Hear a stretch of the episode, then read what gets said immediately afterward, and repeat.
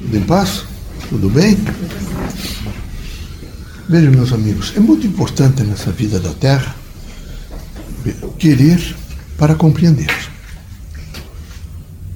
amar para entender. Nesse, nesse binômio conjuntural, estrutural, que sabe esteja toda a filosofia espírita, a composição da filosofia espírita. Então, é preciso que vocês todos, todos os dias, estejam muito atentos para saber se vocês processaram efetivamente a proposta doutrinária espiritista. É preciso, por exemplo, continuamente querer compreender. Por quê? Querer compreender, por exemplo, as metáforas espíritas, né? querer compreender o livro dos espíritos, o livro dos médiuns, querer compreender, por exemplo, a obra de Kardec, querer compreender as obras de causa e de efeito. Há um número muito grande de obras espiritistas que são de causa, as quais os médiums devem estar debruçados para entender a sua significação profunda, com implicações é, em todo o sentido e em toda a evolução da vida.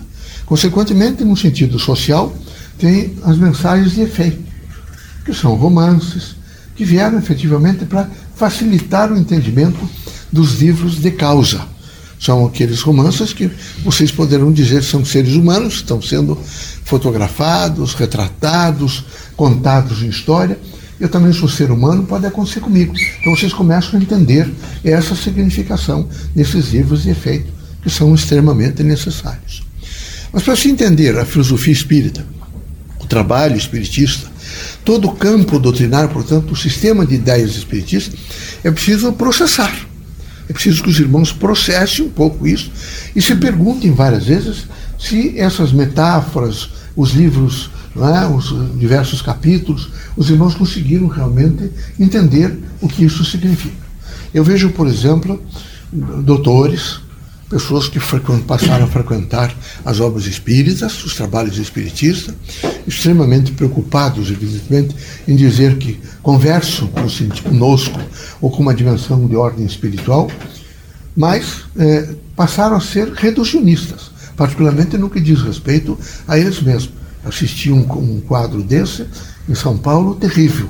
Um médico eminente, conferencista, extraordinário fazendo uma palestra com um grupo reduzido de espiritistas, explicando a filosofia espírita, e alguém imediatamente vem desesperado e bate a porta, e bate a primeira, e bate a segunda, até que alguém ele pede para alguém, interrompe e, e, e, vai a ele, e ele está fazendo uma grande poesia espiritista, um trabalho realmente de relevo.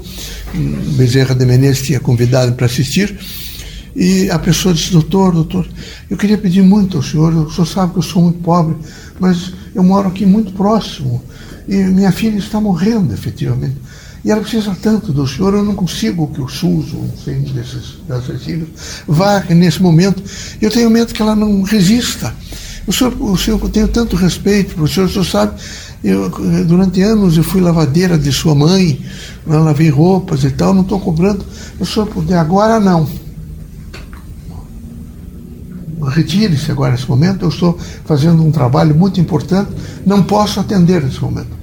Bateram a porta no rosto da, da moça e ele continuou fazendo a sua dissertação sobre aquele tema que era muito importante, a filosofia espírita.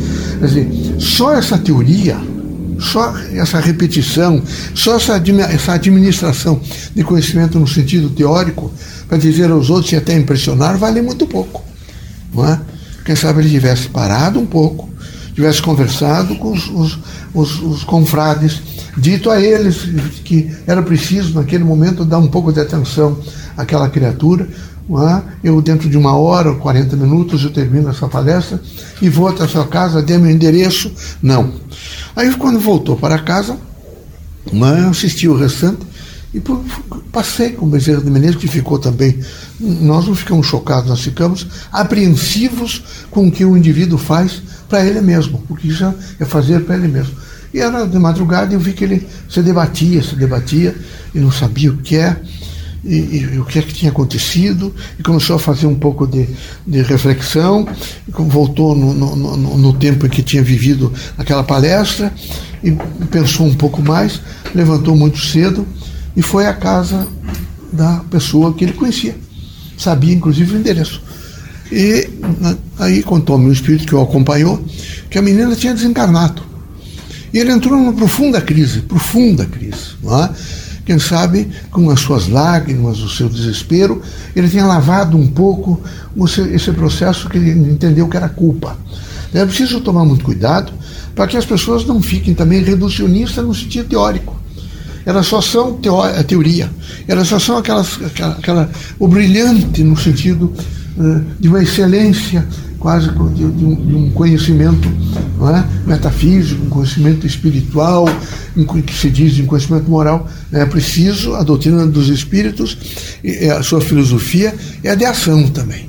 É preciso materializar é preciso ter a coragem de olhar mais para as pessoas, é preciso, não é fazer confrontos com os outros, mas é confronto consigo mesmo. É perguntar, por exemplo, à sua, sua consciência: eu estou entendendo aquilo e estou materializando aquilo que eu nesse momento fiz, não é?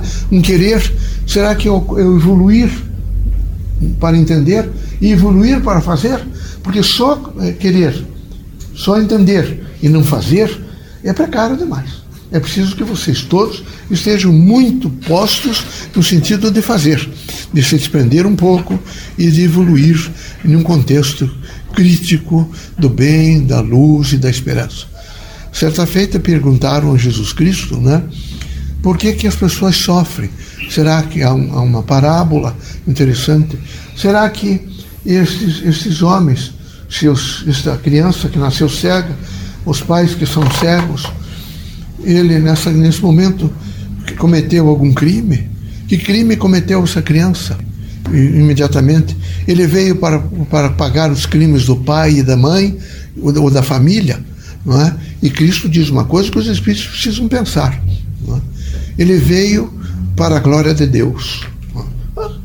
Isso, eu fiquei pensando, mas daí é muito metódico e é muito, se for interpretado ao pé da letra, dá uma ideia de que Deus divide as pessoas e alguns vêm simplesmente para ser exemplo. Não é assim. É preciso que vocês eh, eh, debruçassem um pouco e entendessem que Cristo falou não é, através dessas metáforas, dessas, pará dessas parábolas, para que fossem ao longo das sucessivas civilizações que foram acontecendo, uma interpretação no tempo e no espaço. Esse momento é preciso fazer uma interpretação.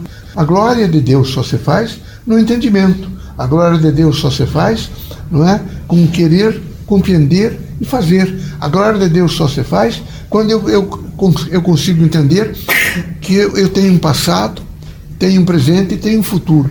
A glória de Deus só se faz quando eu realmente consigo alcançar a significação da vida. E a significação da vida é de uma eternidade. E sendo de uma eternidade, eu preciso compreender que eu estaria glorificando e compondo efetivamente Deus e o próprio Jesus Cristo que nos ensinou, não é? trabalhando e expondo da melhor forma possível o meu conhecimento em benefício do meu próximo. Caridade é uma ação consciente em benefício de todos, consequentemente da minha própria pessoa. Eu preciso estar perenemente, permanentemente consciente da responsabilidade e da caridade. Quando assim o faço, eu estou disposto ao entendimento, eu quero e faço o entendimento, e imediatamente faço também a materialidade desse entendimento. Que Deus abençoe vocês todos, que Jesus os ilumine, que vocês sejam fortes para vencer alguns obstáculos que se interpõem na vida de vocês, para que vocês fiquem mais fortes para o embate seguinte. Aqui na Terra, continuamente há pequenos quebra-corpos. Vocês devem conhecer o interior, hum, aquilo que é feito. Há permanentemente solavancos. E nessa sucessão vejo que vocês precisam estar sempre atentos. Vocês não podem, de maneira nenhuma, ficar culpando outras pessoas, se achando infelizes porque alguém disse que vocês são feios e são bonitos. Vocês não são, não é? Nem, nem acelerados, nem homens santos, porque uns afirmam, ou outros, nesse momento, proclamam. Vocês são efetivamente o que vocês são. É preciso que cada um tenha essa esse conceito de autenticidade daquilo que alcançou em si mesmo. Que Deus os abençoe, que Jesus ilumine a todos.